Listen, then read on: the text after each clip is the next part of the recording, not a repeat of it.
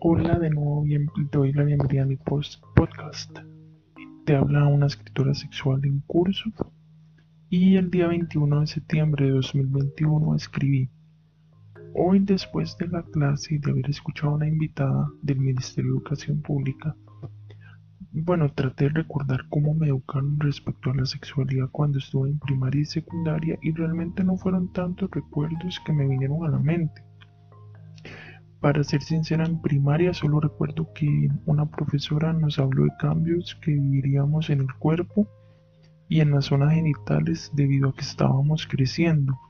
Y respecto a secundaria tengo pocos recuerdos también y uno de ellos es que unas enfermeras nos visitaron y nos dieron charlas sobre infecciones de transmisión sexual en el colegio académico que estuve Mientras que en el colegio técnico que estuve sí recuerdo que la profesora de ciencias, la de biología y la de psicología nos explicaron varios temas interesantes de sexualidad como ciclo menstrual, embarazo, formas de anticoncepción, formas de relacionarnos afectivamente, relaciones sexuales y sus riesgos algunos, principalmente.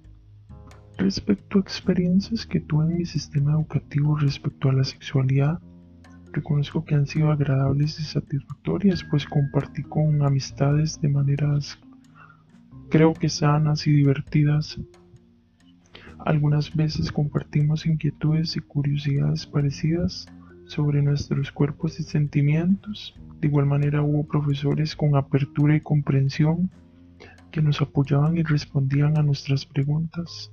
Las experiencias fueron más de conocer y conversar sobre sexualidad en personas que me generaron confianza, pues soy de las generaciones que tenían un poco todavía de vergüenza y culpa sobre hablar del tema y vivenciar situaciones placenteras en la sexualidad personal, pero aún así la sexualidad creo que no fue tan negada cuando estuve en, secundaria y menos cuando ingresé a la universidad que se habló más.